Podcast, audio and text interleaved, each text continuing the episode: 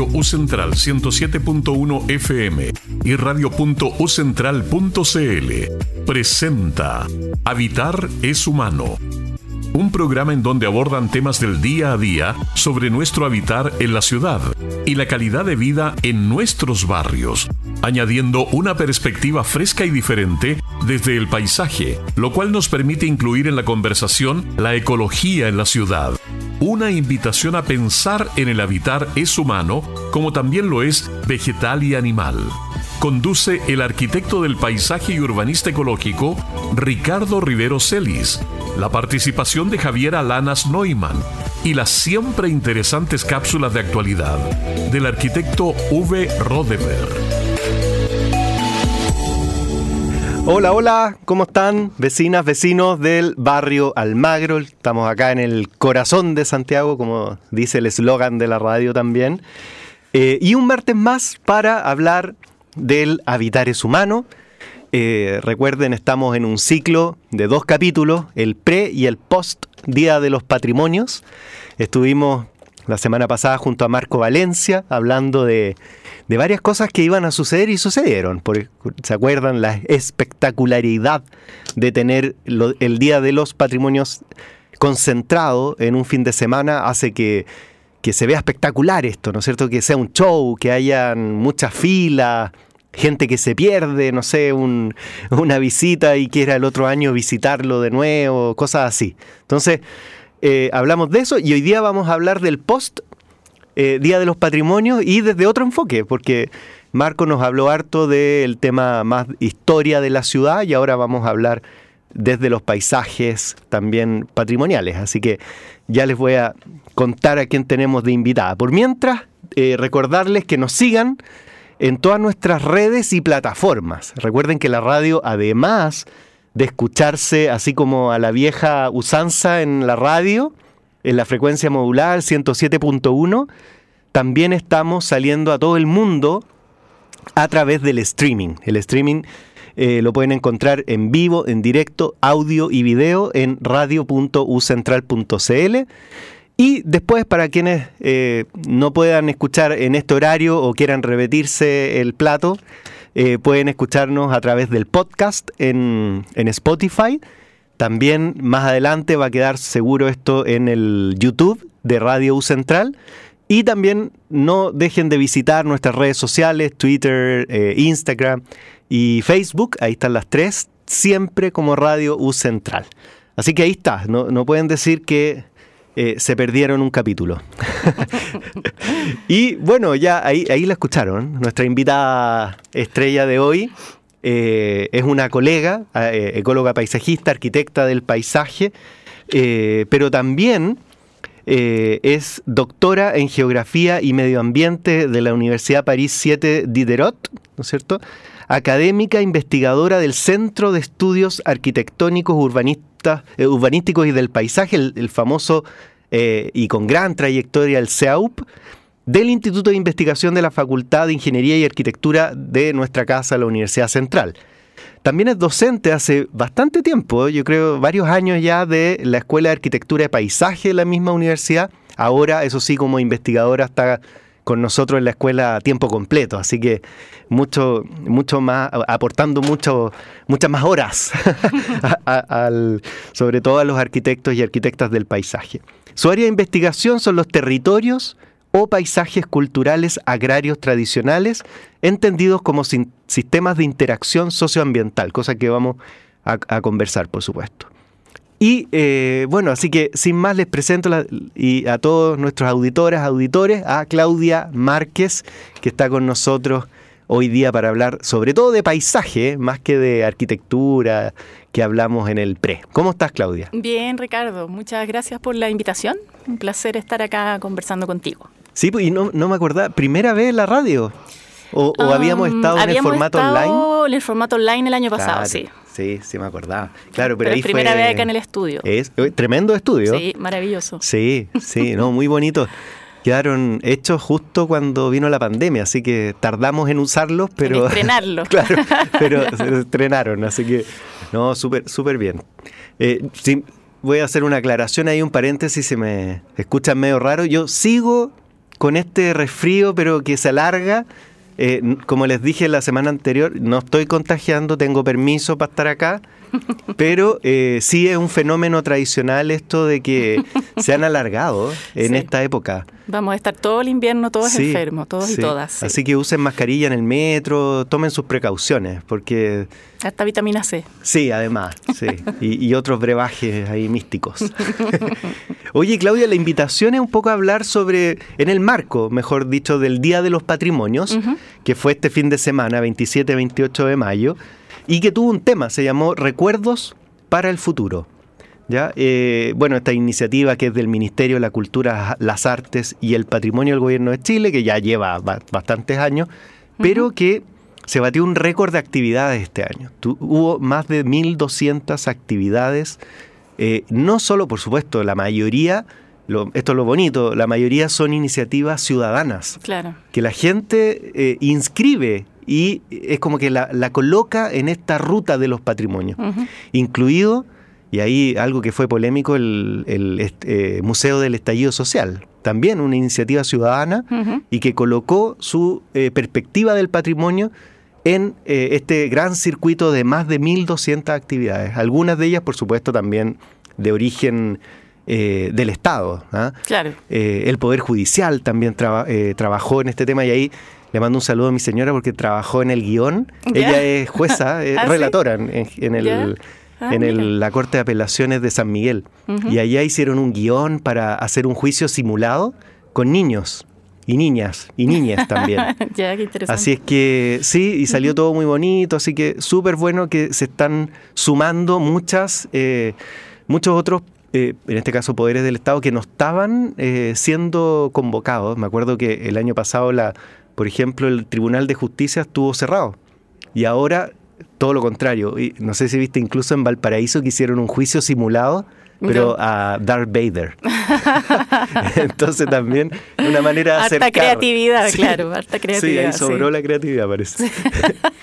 bueno, así que ese- esa es la invitación, Claudia, hablar un poco de ahora de la perspectiva de los paisajes dentro de este gran marco del Día de los Patrimonios y a, entender desde tu óptica como investigadora en temas de paisaje, por qué también los paisajes se configuran como patrimonios. Eh, claro, ahí, bueno, hay que empezar como a desglosar un poco este concepto de paisaje que, claro, como ya lo, lo hablamos la otra vez, de hecho, eh, tiene dos grandes tradiciones y líneas que son los paisajes naturales y los paisajes culturales, ¿no es cierto? Eh, el paisaje es una categoría de invención cultural, digamos, pero tradicionalmente en lo que es su estudio y su gestión se ha trabajado en estas dos líneas, ¿no es cierto?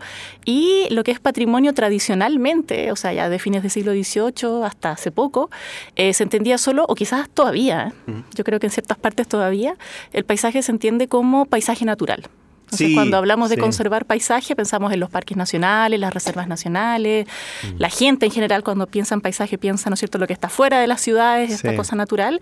Y hay una tradición de, de puesta en, patrimonio, puesta en protección, ¿no es cierto?, efectiva mm, desde inicio del 19 de paisajes naturales, ¿no es cierto?, que uno puede leer justamente, qué sé yo, la primera declaratoria de Parque Nacional, que es el Vicente Pérez Rosales, ¿no es cierto?, Eh, en la época en que se habla, ¿no es cierto?, de proteger esta idea de la vida silvestre y las bellezas escénicas o naturales, ¿no es cierto? Entonces, ese es un concepto de- de- decimonónico que nos habla de esta, de esta belleza natural y no solo cualquier belleza natural, sino que una belleza natural sorprendente, increíble, espectacular, que nos quita como el aliento, ¿no? Esta tradición muy, un poco... como mucho de belleza escénica. Claro, esta tradición como Sí, romántica, ¿no es sí. cierto?, de, de este paisaje sublime. Exacto. Eh, entonces, claro, a partir de eso ha, habido, ha ido habiendo una evolución eh, que ha tenido que ver, por un lado, con que finalmente los paisajes se han ido eh, democratizando a la par de la democratización del- del patrimonio, ¿no? Porque Sí. justamente tú lo que señalabas de lo que pasó el fin de semana es, digamos, una gran democratización del patrimonio. O sea, Sí. desde el juicio a Darth Vader, ¿no es Sí. cierto? Es decir, que eh, la gente lo asume, lo sale, no solo asume como patrimonio elementos identitarios de ellos, sino que también se atreve a ir incluso más allá, ¿no? A proponer nuevas cosas. Entonces, em, eso ha ido pasando en el patrimonio y también en el paisaje, ¿no? que, que digamos que tiene su culmine con el proceso de la Convención Europea del Paisaje, que habla de proteger y gestionar y planificar los paisajes los más sorprendentes y maravillosos, pero también los más ordinarios, incluso los degradados, ¿no es cierto? Entonces, eh, finalmente... Y que son muchas veces los más cotidianos también. Exactamente, ¿no es cierto? Nuestro paisaje, la, la, idea de este concepto del derecho al paisaje, de que las personas tenemos derecho a vivir en el paisaje que queremos, con mm. una cierta calidad, y nosotros somos, digamos, eh, tendríamos la capacidad para definir cómo es ese paisaje donde queremos vivir, ¿no? Que, bueno, son, eh, digamos, eh, ya beneficios de, los, de, los, países del primer mundo, ¿no es cierto? Pero es súper interesante como concepto, ¿no? Y, y, claro, y en ese proceso se ha ido abriendo también esta idea de, al mismo tiempo, ¿no es cierto? La, en la academia ha aparecido esta, este concepto a mediados del siglo XX del paisaje cultural como un área de estudio y, y en esta apertura, digamos, de los paisajes a ir conservando va apareciendo también esta idea de paisaje cultural. Mm que parte justamente eh, desde los elementos ya más arquitectónicos, eh, como conversaban con Marco seguramente, ¿no es cierto? Eh, esta idea monumental de proteger un monumento y que de repente empieza a tener sentido no solo proteger el monumento en sí, por ejemplo, el edificio en sí, sino que también lo que está al lado, ¿no es cierto?, de proteger el contexto, el entorno espacial y vamos aumentando a un, barrio, a una zona típica, ¿no es cierto?, hasta que ya finalmente empezamos a hablar de este nuevo espacio patrimonial que ya es mucho más grande y ya es una escala de paisaje, ¿no? Que puede ser eh, un, barrio histórico de una ciudad completo o puede ser también eh, lo que entendemos como parque nacional, ¿no? un espacio... Entonces, claro, eh, están estas como dos categorías, el paisaje cultural es como más nueva y en el caso de Chile justamente es una categoría que está como recién emergiendo en la ley, ¿no es cierto? el, paisaje de interés cultural creo que le llama... Claro, en la primera versión de la nueva ley de patrimonio son itinerarios culturales o o de paisajes culturales, algo está mm. asociado con itinerarios. Pero en la última versión que ya apareció, em, ya hablan de paisajes culturales, ¿no? Dan una ah, definición de paisaje cultural. Ya. Entonces, claro, se va a instalar esta idea, ¿no es cierto? Pero, eh, pero en el fondo, si, si lo analizamos bien, es algo que ha existido bajo otro nombre, ¿no? Sí, sí. Porque es un poco como lo mismo que pasa con la UNESCO, ¿no es cierto? Que la Convención del año 72 habla de patrimonio natural y cultural como dos categorías muy separadas, ¿no es cierto? Y ya en los años 90 como que se dan cuenta de que hay cosas que están medias mezcladas y crean, ¿no es cierto?, la categoría de, paisaje cultural de importancia mundial de la UNESCO, ¿no es cierto?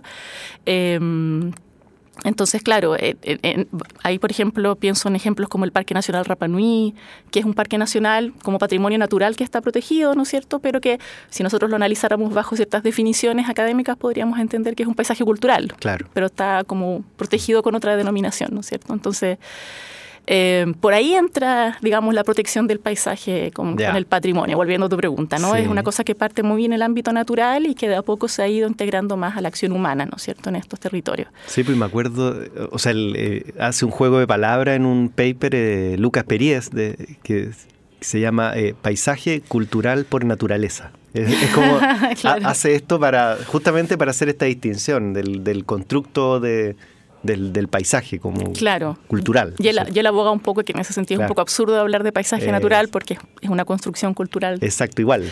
Claro, pero como la naturaleza, el concepto de naturaleza también. Eh, pero sí. Déjame profundizar en eso brevemente igual, pero es que es bien confuso, ¿no es cierto?, decirle a, a, las personas porque lo vemos con los estudiantes, incluso en primer año, cuando la charla motivacional que a veces yo hago a los preuniversitarios, que me ha tocado, eh, que siempre piensen en paisaje. Y como que los estudiantes ya cierran los ojos, miran para arriba, no sé. y, yo les coloco una imagen y digo, apuesto que se están imaginando cosas como esta. Y les pongo un paisaje, entre comillas, la naturaleza, lo más prístina posible, así como las Torres del Paine, sin intervención humana prácticamente. bueno, eso es todo lo contrario a paisaje. Entonces, y, y, obvio que es confuso, porque te han de alguna manera no enseñado, pero has vivido con este concepto de que el paisaje está allá afuera, la montaña, mm. y en realidad es como todo lo contrario, o sea, no es todo lo contrario, pero, pero conceptualmente es contrario. Eh, claro, porque también es una definición que ha ido cambiando y, y, más allá de eso también la gente se la va apropiando de cierta manera, ¿no? Y hay, hay teóricos desde la estética que dicen que finalmente es un concepto, el paisaje, que se ha globalizado totalmente y que ya se usa para cualquier cosa. Es decir, mm. desde que uno ve de repente, eh, me acuerdo de alguna vez haber visto en el GAM que había un, un espectáculo de baile contemporáneo que se llamaba Paisajes. Ya, claro. Y ya, de todo saber qué, hay detrás de eso, ¿no? Pero claro, o, obras de arte muy abstractas que hablan de paisaje. Entonces, claro, también es un concepto que está transformándose en otras cosas, ¿no es cierto? Yo creo que siempre tiene que ver, eso sí, con eh, lo visual. Mm. Siento que ese es como el único elemento que podríamos como, a pesar de que uno entiende que el paisaje abarca todos los sentidos, ¿no es cierto? Por ejemplo, está súper instalada esta idea de los paisajes sonoros. Sí, perceptual. Eh, perceptual, ¿no es cierto? Claro. De hecho, hay ciertas metodologías de ciertos colegas como tú, ¿no es cierto?, que hablan de esto, ¿no? Pero al origen es un concepto visual y yo siento que por lo menos todavía en, el uso popular y en este uso más abstracto, digamos, eh, prima lo visual, ¿no? Claro, incluso nuestra legislación. Claro, De evaluación de paisaje. Claro, la mm. única legislación que existe efectivamente en Chile protege los paisajes visuales y súper asociados al turismo también, o sea, eh, y, de, calidad, digamos, turística. Entonces también es de nuevo esta idea de un paisaje sublime, natural y por su belleza escénica, ¿no? Este mm. concepto de belleza escénica, que es lo primero que protege el paisaje. Oye, ¿y cuál entonces, mira, es bien amplia la pregunta, pero cuáles son como los, los ingredientes, los factores que tendría que reunir un paisaje cultural, ¿no es cierto? Para convertirse en patrimonio. Y fue un poco lo que le, le, pregunté a Marco en el sentido de los edificios, de, las rutas, etcétera. Pero, pero un paisaje, porque todo, todo es paisaje, no sé, otro dicho, otro slogan, todo paisaje. Salgo de mi casa, miro por la ventana, eh, todo es paisaje. Pero ¿cuáles serían los factores que determinarían que un paisaje se transforme en patrimonio? Bueno, ahí em, es complejo de nuevo. Estamos hablando de puros temas complejos. Eh, porque claro, yo haría esta distinción de un paisaje patrimonial, que puede ser, por ejemplo, esta categoría de la UNESCO justamente, ¿no? Eh, o las que van a surgir a partir de la legislación chilena cuando salga la, nueva ley de patrimonio, ¿no es cierto? Eh, que tiene que ver con reunir ciertos criterios, ¿no es cierto?, de autenticidad, seguramente cierta escala, ¿no es cierto?, de gestión ahora por la nueva ley, de ciertos territorios, ¿no es cierto?, que uno cumple en el fondo como un checklist, como cualquier mm. lista patrimonial, sí, este, este elemento es patrimonial, ¿no es cierto? Eh, pero también pasa que como el paisaje es este contenedor, a mí me gusta hablar de, esta idea también del paisaje como un elemento que contiene elementos patrimoniales, mm. ¿no? Entonces, em, y, y, además, para ponerle una tercera patita al asunto, eh, el patrimonio está teniendo cada vez más que ver con identidad, ¿no? Estos procesos de patrimonialización, en que yo puedo efectivamente, como la gente de, Santiago el fin de semana, decir, oye, qué sé yo, esta escuela, mi barrio, esta organización, tiene un valor patrimonial porque para mí me identifica, ¿no es cierto? Tiene un valor eh, de memoria, un valor colectivo, un valor histórico. Eh, entonces, claro, también la gente va puede ir definiendo en el futuro ciertos, así como lo está haciendo ahora con este tipo de elementos, me imagino yo que puede ir definiendo ciertos territorios en el futuro como que para ellos tienen un valor patrimonial por algún motivo, ¿no es cierto? Em, en lo que está pasando, por ejemplo, ahora, yo veo como a nivel académico en Chile, es que claro, como que se están eh, postulando ciertos territorios que ya están empezando a nombrarse como paisajes culturales, ¿no es cierto? Claro. Está este trabajo que está haciendo la gente de la Católica en Magallanes o en Parinacota, ¿no? Como ciertos territorios como que se están nombrando como paisajes culturales, como, se le pone la etiqueta, ¿no? Sí, y ahí, para meternos en eso, porque ¿cuál es, o sea, cuál es la diferencia de una zona típica, como, no sé, Las Tarrias, eh, Barrio Brasil, Huemul, etcétera, tanto? Mm. ¿Por qué le llamamos zona típica todavía y no paisaje cultural, cultural patrimonial? claro. Bueno, porque son categorías que existían antes, pero claro, pero la pregunta, a lo que apunta tu pregunta es los límites, ¿no? Y es algo que yo, yo creo que no está tan claro. ¿ah? No, mm. no, sé si es. Eh, sí sé que de repente, si uno mira, por ejemplo, la lista de zonas típicas que tenemos en Chile, eh, hay algunas que son, qué sé yo, por ejemplo, sobre todo en el ámbito rural, que es donde más trabajo yo, que son, qué sé yo, antiguas haciendas y que estamos hablando de una superficie importante, ¿no? Que ahí uno ya, eh, uno tiende a asimilarlo ya más con paisaje rural propiamente tal, ¿no? Claro. una zona típica típicas de gran extensión, que son generalmente más pequeñas, pero zonas típicas de mayor extensión, cascos históricos antiguos, son algunos paisajes culturales que están en la UNESCO, ¿no es cierto?, en Europa.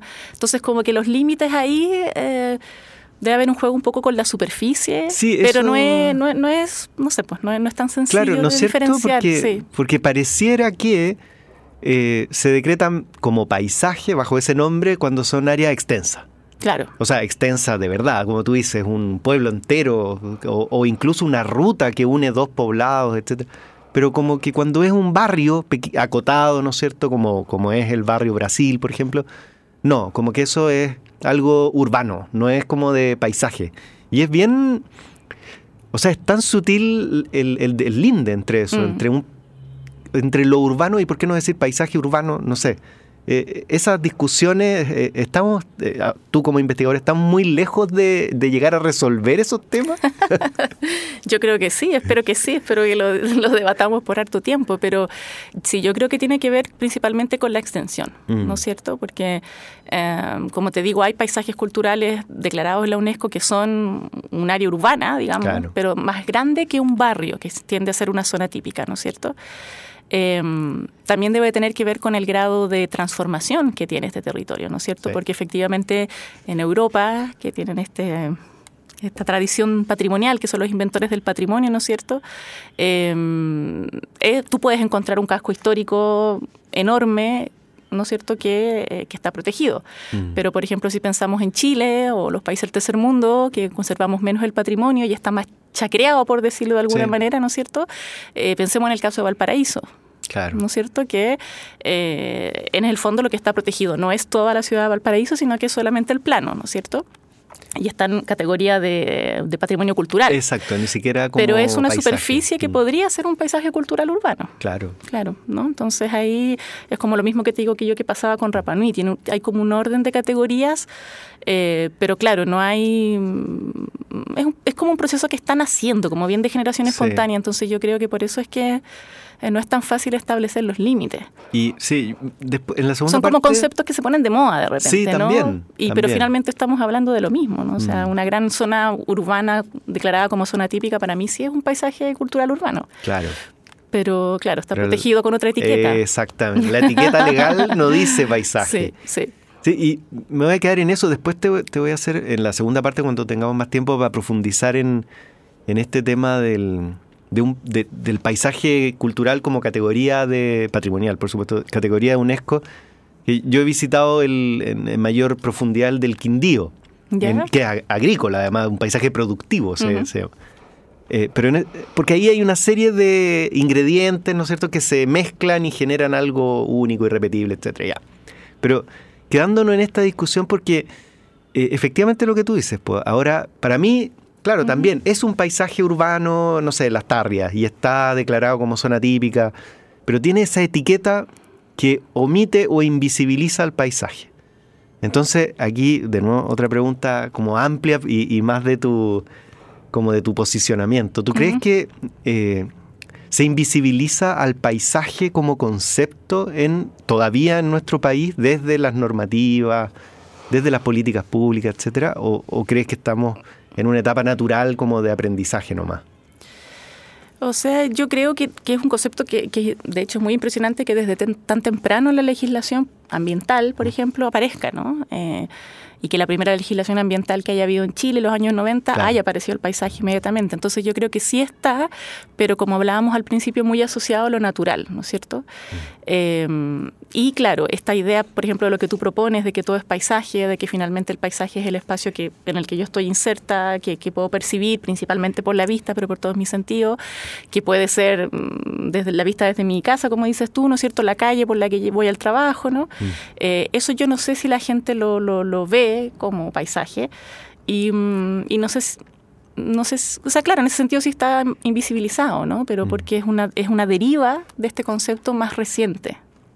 Eh, entonces yo creo que no hay esa identificación con la gente generalmente. Pero ahora, claro, desde el mundo ya más académico y de ciertas disciplinas, por ejemplo, la arquitectura, que ya se ha metido con todo en eso, ¿no es cierto? Eh, si hay una visión de las ciudades como paisaje urbano bien instalado, ¿no? Y que de hecho es muy, muy antigua, solo que antes no hablábamos de paisaje, sino que hablábamos de espacio urbano, no sé, por decir algo, ¿no es cierto?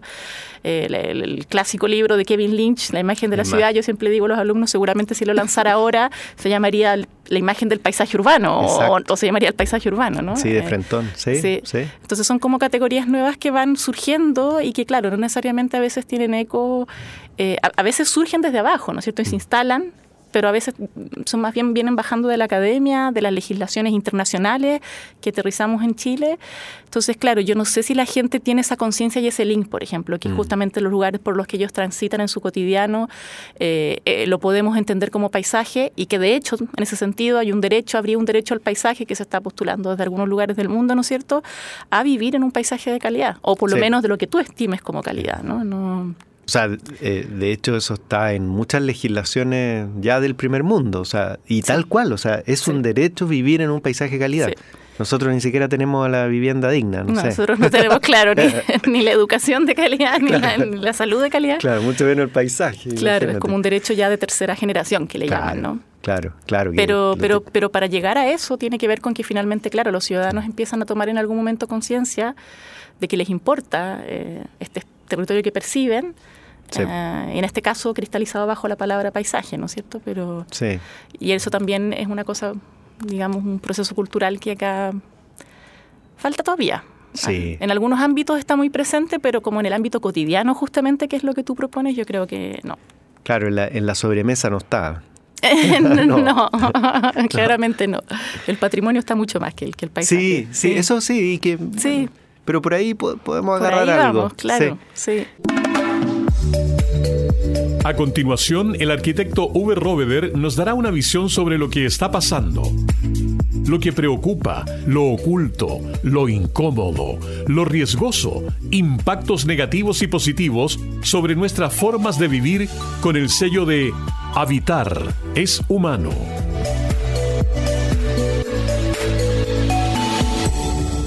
Muy buenas tardes, queridos auditores del programa El Habitar es humano. Habitar y caminar por nuestros bordes en la costa siempre es un baño saludable de paisajes naturales y en nuestro país son casi 5.000, algunos hablan de 6.000 kilómetros, de los cuales, para suerte de muchos y de las generaciones futuras, aún quedan sin intervenir y son de una belleza única, pero lamentablemente cuando nos acercamos a los lugares poblados, están amenazados por acciones torpes y en general obedecen a ninguna planificación, sino simplemente a lo que el mercado puede ofrecer y sobre todo vender. Es un patrimonio natural y paisajístico, amenazado básicamente por una necesidad creada y cultivada en nuestras grandes ciudades y una sobrevaloración por tener una segunda o tercera vivienda. Lo que partió hace muchos años como un fenómeno de vivienda de pequeña escala se ha ido intensificando a través de la construcción de edificios de mucha altura y densidades en relación con las capacidades de carga que tiene principalmente en este caso la quinta región. Entre Santo Domingo y Papúo se ha concentrado una verdadera muralla de contención con estos objetos que gran parte del año yacen vacíos y sin vida, y han sentenciado daños ecológicos irreversibles. Piscinas, lagunas artificiales, caminos pavimentados, murallas, em, que han dañado humedales, dunas y toda su biodiversidad, tanto natural como urbana. Son urbanizaciones que poco o nada tienen de relación con la naturaleza o con el paisaje, solo intentan aprovechar y explorar un bien común como son la vista al mar y su cercanía con las orillas y playas. Un ejemplo duro y claro está en el camino costero que une Concón con Reñaca, un tipo de edificación grosero, en el sentido de que lo único que importa es un atributo paisajístico, pero ha dejado de ser un bien común y menos ha respetado un patrimonio paisajístico natural. Hoy, en muchos tramos transformados, es un testimonio vivo de lo que nunca se debió haber permitido. Lo que preocupa que estos patrimonios naturales siguen amenazados por una incontenible presión inmobiliaria amparada en planos reguladores que sí se han modificado, modificado, pero de forma un poco transparente y sin participación de los y las vecinas que habitan estos lugares por. Está lleno de proyectos y la mayoría lograrán su permiso de edificación sin estudios de impacto ambiental. Parece increíble, pero así será. En los muelles, algo más al norte, hay una agrupación de nombre Protege los Muelles, que hace no tanto presentó una querella criminal contra una inmobiliaria una compañía de agua y autoridades de la región de Valparaíso por la usurpación y daño irreversible de la playa y el humedal estuario de los Molles. La vocación turística de la región, que trae ingresos de la que dependen muchos municipios, es una de las razones por las que estos se otorgan de forma indiscriminada. Por supuesto que hay una falla en las normativas porque para otorgar permisos deberíamos antes contar con los instrumentos de planificación debidamente ordenados. Es un contrasentido este, entre comillas, éxito inmobiliario de una gran cantidad de edificios y condominios en proceso de construcción cuando la misma región de Valparaíso es el territorio donde existe la mayor cantidad de gente sin techo, viviendo en campamentos improvisados por la ausencia de proyectos habitacionales. Hace mucho tiempo se acuñó un término o concepto de maritorio para visibilizar el mar en un país muy continental. La constitución vigente del 80 solo habla de territorio y dos veces menciona la palabra mar. Ojalá que en las nuevas propuestas se cambien estas lógicas continentales y terrestres de pensar. La noción de maritorio se instaló precisamente por conocer algo de cómo funcionan y se habitaban los archipiélagos de la Patagonia y un modelo de vida de los habitantes locales con bajos impactos en ecosistemas abiertos. Para variar temas que preocupan, pero que no tienen un fondo que resista tanta presión para cambiar las cosas.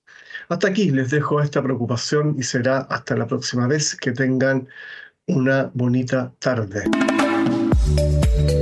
Estamos presentando en Radio U Central, Habitar es humano.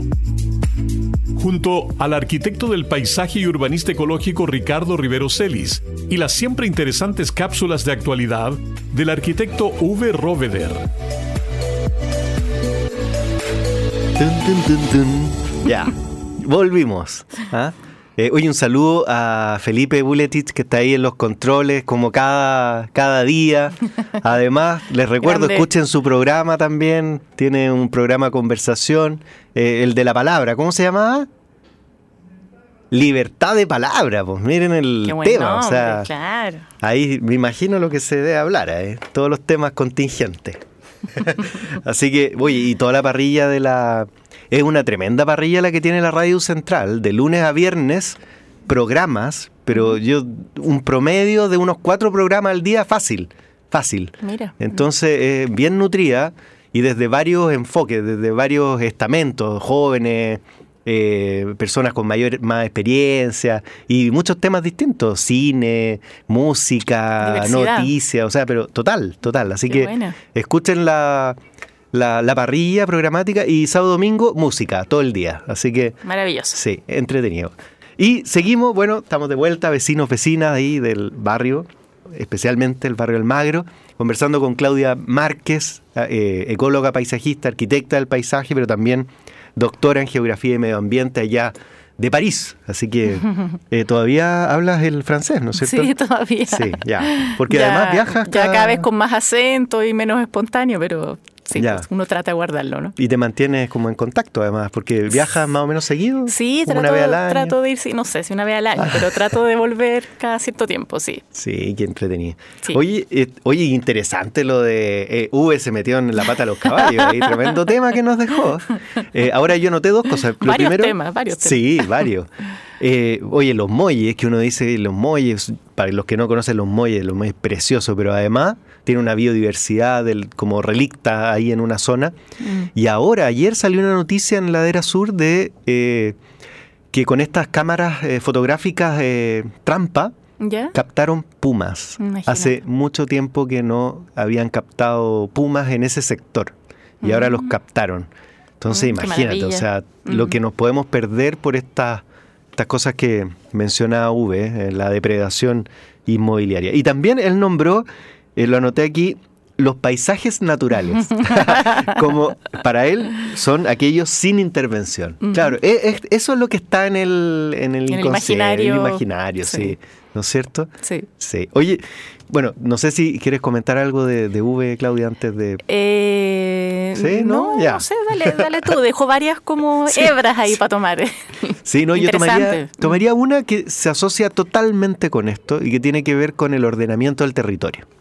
Y ahí, eh, claro, nosotros no- y Latinoamérica en general no tiene una vasta tradición en el ordenamiento del territorio. Eh, nosotros, de hecho, tenemos política nacional de ordenamiento territorial desde hace dos, tres años, ¿no es cierto? Antes de eso no existía ni siquiera una política. Eh, y sí tenemos algunos instrumentos, pero la mayoría son eh, in- indicativos, es decir, Claro. no obligatorios. Sí, muy poco efectivo Eh, y siempre se están transformando y quedan ahí en Sin aire. participación. y sin participación, como decía Uwe, sí. De hecho, un profesor siempre me decía, mira, ¿cuánto se demora en aprobarse un- un- una estrategia regional de desarrollo? Nada, un mes. ¿Cuánto se demora un plano regulador comunal? Cinco años. Ahí está. po. Mm. O sea, el que se demora harto es porque hay muchos intereses de por medio versus el otro que nadie lo pesca porque son indicativos. Claro. Sí. Oye, y te quería eh, preguntar sobre eso tu opinión, porque eh, tú ves, eh, primero que es difícil hablar de eh, territorio, de ordenamiento del territorio en un país donde no hay esa tradición, y segundo, ahora otro modo de lectura que es la del paisaje. ¿no es cierto? Entonces, eh, no sé si tú estás de acuerdo con esa diferencia entre territorio-paisaje no es lo mismo. ¿Y, y cómo entonces podríamos explicarle a la gente eh, en qué se diferencian esas cosas? ¿Qué, ¿Cuándo es territorio? ¿Cuándo hablamos de paisaje? Ya, a ver, eso es una ontología ahí de, los, de las palabras. Eh, claro, son, son, son, eh, son conceptos, digamos, eh, con significados muy, muy cercanos, ¿no es cierto? De hecho, se tienden a utilizar como sinónimos. Yo, de hecho, también eh, siempre Claro. hablo de paisaje o de territorio. Sí. Pero claro, al- parecer las grandes diferencias eh, son principalmente que el territorio tiene un componente, em, ¿cómo se llama?, de, de- de- de una propiedad que yo asocio a algo mío, Sí. ¿no es cierto?, como una pertenencia. Es un concepto que se usa, por ejemplo, en ecología, en etología, ¿no es cierto?, los animales tienen sus territorios que marcan y defienden, ¿no es cierto?, eh, los, los estados también defienden sus territorios por las guerras, está este concepto de frontera, no hay como una cosa como de identidad de- específica con ese territorio, Bueno, hablar de región de la Araucanía igual Mapu. por ejemplo. Estamos ¿no es cierto? entendiendo dos territorios. Sí, exactamente. Entonces tiene esa, esa componente, digamos, como eh, de apropiación. Eh, y el paisaje, por el nacimiento de este concepto, y como te estaba diciendo yo delante, yo siento que su- la principal diferencia es, eh, porque también lo, lo podemos aplicar a territorios, ¿no es cierto? Lo podemos ver como paisaje o territorio, pero siento que la, la gran diferencia es este componente visual. Ya. Porque eh, finalmente la- la- las políticas que, hablan un poco de temas parecidos a paisaje, que sé yo, por ejemplo, justamente las mismas zonas típicas, ¿no es cierto?, de, de nuestra ley del Consejo de Monumentos Nacionales, eh, hablan de que no haya un desorden o no alterar lo visual, el paisaje, ¿no? Es decir, que haya como una cierta estética eh, que se mantiene y que eso tiene que ver porque el origen del concepto pa- paisaje, ¿no es cierto?, nace de la pintura, Claro. eh, nace primero como una imagen antes de que haya una palabra para definirlo. Entonces, hay una tradición, ¿no es cierto? Un poco lo que decías tú con el ejercicio que haces con tus estudiantes, de, de- de- de imaginar, ¿no es cierto?, un paisaje. Generalmente la gente dibuja una, una cordillera, ¿no es Claro. cierto?, un horizonte, ¿no? Hay como ciertos elementos que son como iconografías que ya tenemos como muy profundas en nuestro acervo cultural, digamos, humano. eh, y que tienen que ver con estos patrones visuales, ¿no es cierto? Entonces, em, lo que sí está pasando eh, es que estos conceptos se están acercando bastante, ¿no? Eh, y que el paisaje es un concepto que se está usando cada vez más como una herramienta política justamente para hablar de ordenación del territorio, pero ut- utilizando el concepto paisaje. Ya hay, ah, por ejemplo, hay toda una línea de, eh, desde las ciencias ecológicas, ¿no es cierto?, eh, que están planeando, ¿no? planteando, ¿no es cierto?, esta idea de leyes de paisaje que sean en el fondo una ley para gestionar y eh, planificar el territorio, ¿no es Mm, cierto? Claro. Lo que hablábamos antes, la- lo que es la Convención Europea del Paisaje, que justamente eh, hablan de que no solo hay que conservar ciertos paisajes, que es algo que nosotros sí hacemos acá, hemos venido haciendo siempre, pero también de gestionar y planificar los territorios, ¿no? Es decir, Em, y en esa idea también se usa el concepto de paisaje como el aglutinador, ¿no es cierto?, de, estas distintas variables que componen un espacio o un territorio, ¿no es cierto? Entonces, siento que se están como acercando bastante en la práctica del uso, digamos, como herramienta de gestión. Perfecto. Y que la diferencia podría ser, digamos, este matiz que el paisaje tiene eh, eh, una complejidad un poco mayor, ¿no es cierto? Eh, y tiene esta gran dimensión visual que es muy importante, ¿no? Que, es como que muy primordial para la gente.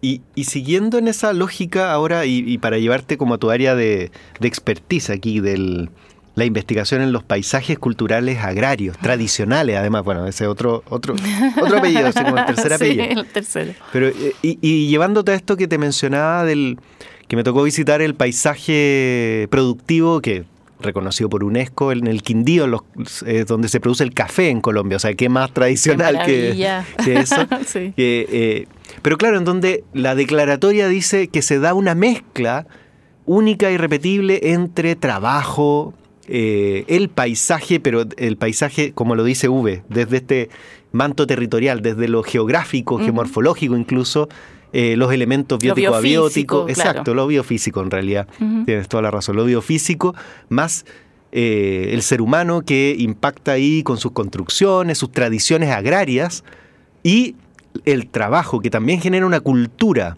eh, en torno a este fruto, no sé, el café. Entonces, que todo eso genera una combinatoria única y repetible y que por lo tanto es patrimonial. Ahí eh, tú has investigado también si en Chile tenemos situaciones similares a estas de, que se puedan nombrar así como paisajes agrarios patrimoniales. Em, a ver, ¿cómo respondo a esa pregunta? A ver, claro, el, concepto de paisaje cultural y sobre todo patrimonial, ¿no es cierto? El de la UNESCO, por ejemplo, justamente para los paisajes estos del café de Colombia, que, que envidia haber ido, muero ganas de ir. Eh, es esta idea, ¿no? Justamente de, eh, de un medio natural que está compuesto por elementos físicos y bióticos, ¿no es cierto? Preexistentes a la acción humana, que tiene sus propias dinámicas eh, también, sus propias evoluciones, pero a lo que se suma, ¿no es cierto?, una acción humana de distinto tipo, eh, puede ser ocupación de hábitat, ciudades o industrial, o en este caso agrícola, ¿no es cierto? Los paisajes productivos, como se llaman, que están de moda, eh, y que en el fondo eh, empiezan a, transformar este territorio a través del tiempo. Y finalmente la matriz, la estructura, la configuración del paisaje que vemos actualmente es la mezcla de estos dos elementos, el, cultural humano, digamos, y el biofísico natural, que han ido interactuando en el tiempo, ¿no es cierto? Mm. Y en algunos casos durante mucho, mucho tiempo, ¿no es cierto? Y eso va generando una nueva huella territorial eh, que tiene una identidad propia y que justamente responde no solo a condiciones naturales locales, tipo de suelo, ¿no cierto? Elementos que pueden ser muy, muy, muy locales, ¿cierto? De microclima, ciertas condiciones muy, muy particulares, eh, pero también eso mezclado con un, un, conocimiento, una cultura, como dices tú, un savoir-faire, como dicen los mm. franceses, ¿no es cierto? Un conocimiento de prácticas que determinan y, configuran ese paisaje. Entonces, claro, eh, en, generalmente los eh, que se conservan, ¿no es cierto? Los que tienen un valor patrimonial, son justamente estos que consideramos un poco más tradicionales, en el sentido de que no han tenido transformaciones muy importantes en el tiempo, mm. no se han banalizado, ¿no es cierto? Porque en el caso de los paisajes eh, agrícolas, ¿no es cierto? Cuando la agricultura tiende a intensificarse, ¿no es cierto?, eh, se vuelve muy homogénea en todos los territorios, ¿no es cierto?, porque ya más allá de las, de las dificultades que imponen los territorios, eh, a las que el hombre se adapta y eso genera la configuración de los paisajes culturales históricos, cuando ya llega a un cierto nivel de tecnología ya no importa la cantidad de agua del que dispongo en el territorio, ¿no es cierto?, pensemos en las cosas que se hacen en Qatar, por ejemplo, claro. Eh, ya la tecnología está... O aquí más cerca, en, en, La Palta, ¿no es cierto? Claro, ¿no es cierto? Hay poca agua, pero la poca agua que yo tengo la, la, la utilizo para, para mi riego, ¿no es cierto? Entonces, cuando voy intensificando estos territorios, se banalizan en el sentido de que ya pierden sus características locales y estos elementos de configuración, sino que siguen patrones tecnológicos que de repente podemos encontrar en otras regiones, en otros países incluso, ¿no es cierto? Y esa banalización lleva también a una disminución de ciertos elementos que acompañan estos paisajes agrícolas, por ejemplo, una cierta diversidad justamente, eh, biodiversidad, agrobiodiversidad que se llama, eh, y también... Em, llevan a una, a una desaparición de ciertas prácticas agrícolas.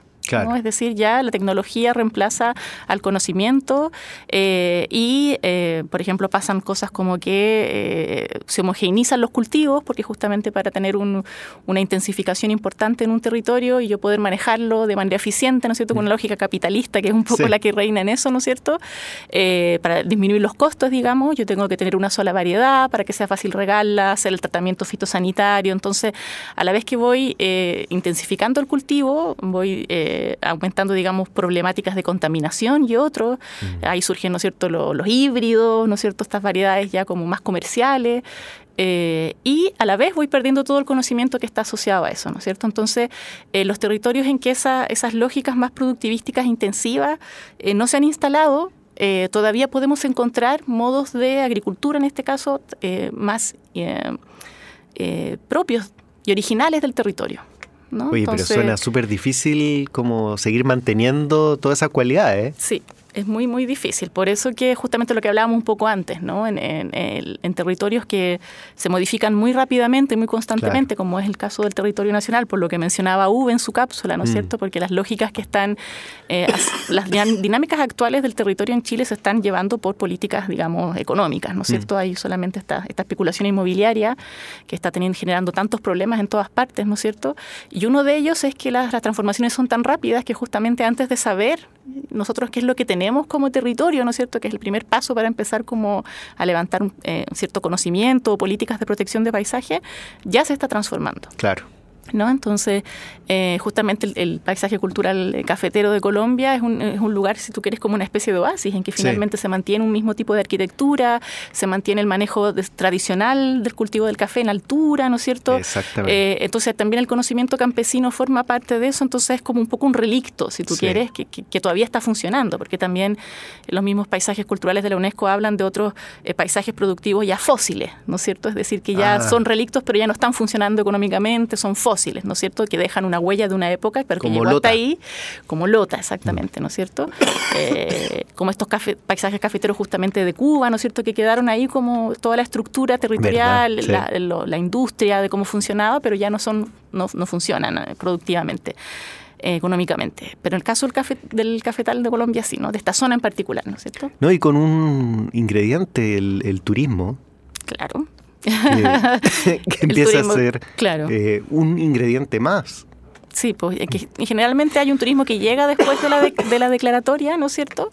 Eh, que justamente mm, se supone que una manera de, conservar estos territorios es a través de este turismo y esta economía que va a llegar ahí, eh, pero en algunos casos a veces pasa un poco lo contrario, es más excepcional, ¿no? Pero que empieza a haber una valoración desde algún punto de vista económico eh, y eh, que eso empieza a promover justamente esta idea de, que, de, tener al, eh, de, nombrar un paisaje cultural. Pienso en eso, por ejemplo, en el caso del viñedo. eso te iba a preguntar, sí. si era un ejemplo. Claro, ahí justamente es un, es un ejemplo súper particular, porque en Chile antes de que existiera la idea de legislar sobre paisajes culturales, no teníamos una, una normativa y una definición legal, pero en el viñedo ya se empezó a hablar de este paisaje cultural, ¿no es cierto? Y ahí empujado por una idea económica eh, asociada al enoturismo, justamente, ¿no es cierto?, de que ya el, turista cada vez más estaba buscando en estos territorios no solo, eh, o sea, no solo comprar el vino, sino que conocer dónde se produce y cómo se produce y el lugar cuando yo lo voy a visitar, ojalá que haya un pequeño museo, si hay una antigua casa. Un hotelito. O un hotelito, ¿no es cierto? Y cada vez más se empezó a instalar también esta idea de que, tengan, que sea un cierto paisaje particular, ¿no es cierto? Que tenga una cierta belleza.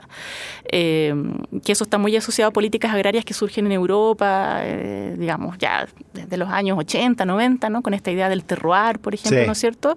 Es decir, que yo no solamente vendo una producción agraria, sino que también vendo todo un paisaje detrás y una cierta expresión estética, cultural y, y muchas veces ambiental también, ¿no? Entonces, si yo voy teniendo esos sellos de valor histórico, valor cultural, de prácticas y además un valor ambiental, eh, claro, estos territorios empiezan como a transformarse en otra cosa, ¿no? Sí, por ahí puede venir la declaratoria. y claro, y en Chile surgió esta idea primero del vino, de los baños del vino, de no de postularlo a la UNESCO mm. como un paisaje cultural. Eh, ahora están con el paisaje del pisco en eso mismo, ¿no es cierto? En la cuarta región, por ahí. Claro, ¿no? Y hay un, proyecto interesante ahí y, claro, pero es una referencia que empezó, que se sacó una referencia internacional de esta existencia, este paisaje cultural de la UNESCO y vino, digamos, desde una acción, de, en este caso, de los propietarios de los viñedos que empezaron a explotar, digamos, este enoturismo, ¿no? Entonces al final, al parecer, en nuestro caso, Chile, bueno, y tal vez no solo en nuestro, como que la mayor... Eh, eh, iniciativa parte por el tema turístico, como por, por sacar otra tajada económica al, a lo que estoy haciendo y al paisaje que, que, configuré. Mira que. Sí, eso, es, es como una línea que ha venido pasando hasta ahora, pero también Em, está empezando como a surgir, eh, digamos, estas como voces o posturas desde el sur, ¿no es cierto? Por ejemplo, el concepto del buen vivir. Y, que, claro, que están postulando que en el fondo em, es importante que empecemos a pensar un modelo de gestión de, los, de nuestros territorios y nuestras sociedades desde, abajo, ¿no es cierto? Y desde nuestra mirada. Y, que en ese sentido, eh, la manera como se han ido llevando, como hay las desde las sociedades indígenas hasta las sociedades campesinas han ido llevando, digamos, la gestión de los territorios, mm. puede ser más la respuesta que justamente estos modelos que vienen desde afuera, ¿no es cierto? Pero ese es otro camino, pero más lento, pero que yo espero que se vaya desarrollando.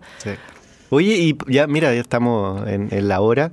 Así que para ir cerrando en un, minuto, que, me pudieras dar tu perspectiva de el Día de los Patrimonios, de, de, qué esperarías para el próximo Día de los Patrimonios 2024 en relación al paisaje. Claro, yo esperaría que dentro de toda la oferta eh, empiecen a aparecer eh, estos, estos territorios, ¿no es cierto? Mm. Eh, tanto en las ciudades como fuera de las ciudades, ¿no es cierto? Que tienen ciertas características identitarias particulares. Mm. y cuando hablo de identitaria no, no, estoy refiriendo solamente a un criterio de especialista, sino que justamente que sean territorios que la gente empiece a valorar desde, desde otra manera, ¿no? Como y que, que, sus valores no necesariamente estén asociados justamente a un elemento escénico, estético o productivo, o económico, turístico, sino que sean eh, territorios que para ellos tienen una importancia y que ellos quieren conservarlos por su calidad de vida, ¿no? porque finalmente el patrimonio tiene esta componente económica súper importante para, para, su mantención a largo plazo, pero yo pienso que el, que el eje tiene que estar ahí el enfoque principalmente en la calidad de vida de las personas, ¿no es cierto? Y que yo conservo esto no solo porque voy a poder traer turistas al fin de semana, sino que porque yo, para mí es importante, ¿no? Como persona como ciudadana, etcétera. Y qué difícil eso, ¿eh? conciliar esas dos cosas. Sí, sí, eso es un largo camino acá, ¿no? Mm. Pero tenemos harto por hacer, ¿no? Bueno, hay un, buen ejemplo es en nuestra universidad el Instituto del Patrimonio Turístico, que trabaja justamente esta ruta bueno, muchas, muchos productos, como dicen ellos, de turísticos, pero que tienen ese respeto, ese cuidado por el buen vivir también de las comunidades. Sí, yo, eh, trabajamos en un proyecto muy bonito sobre semillas criollas mm. o tradicionales, ¿no es cierto?, que también es un componente patrimonial dentro de los paisajes agrarios y que justamente es patrimonio biocultural, ¿no? Porque la semilla, claro, es un, es un elemento material, concreto, ¿no es cierto?, responde a una cierta especie, pero esa variedad ha sido creada por el hombre, digamos, ¿no es cierto? Hay un proceso de cultivación eh, y está este concepto de la gente que es guardiana de semillas eh, y esas variedades son un elemento patrimonial y desde ahí, por ejemplo, hay bastante organización en los territorios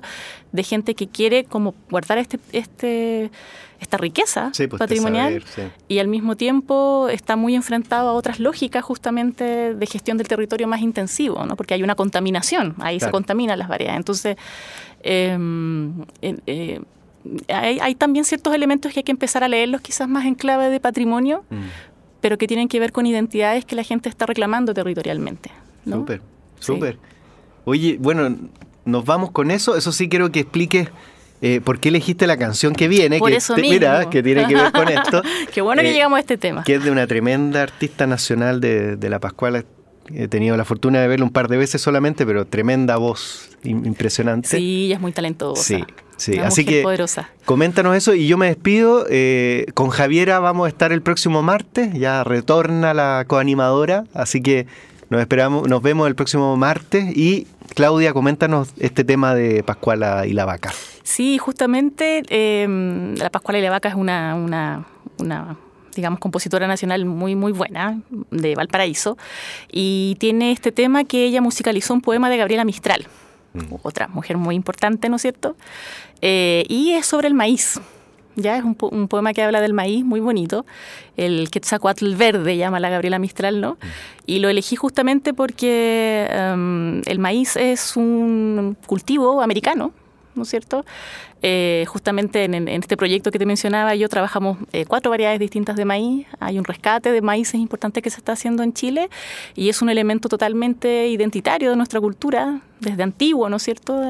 desde América salió al mundo y también habla un poco de eso, pues, ¿no? De, este, de, este, patrimonio que son nuestras variedades y cultivos agrícolas, que son muy diversos en América y que ojalá no los perdamos. Súper, nos quedamos con eso. Gracias Claudia. Gracias Ricardo. Chao, chao. Chao.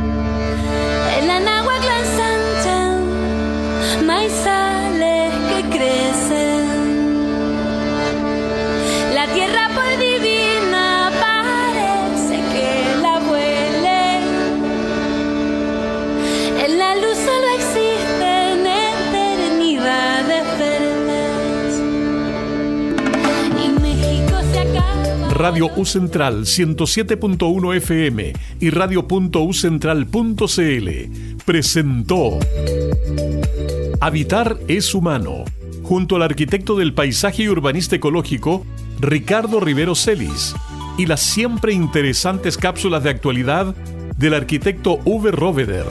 Hasta un próximo encuentro.